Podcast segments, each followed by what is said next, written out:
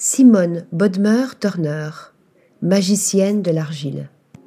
Avant de lancer son propre studio, la céramiste américaine Simone Bodmer Turner est allée emprunter le savoir-faire d'artisans japonais et mexicains.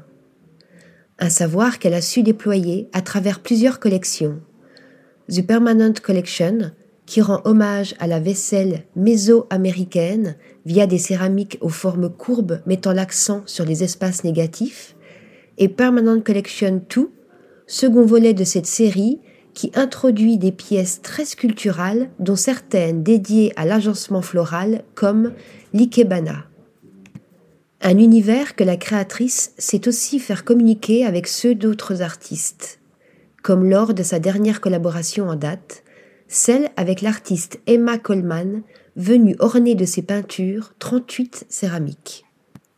Article rédigé par Lisa Agostini.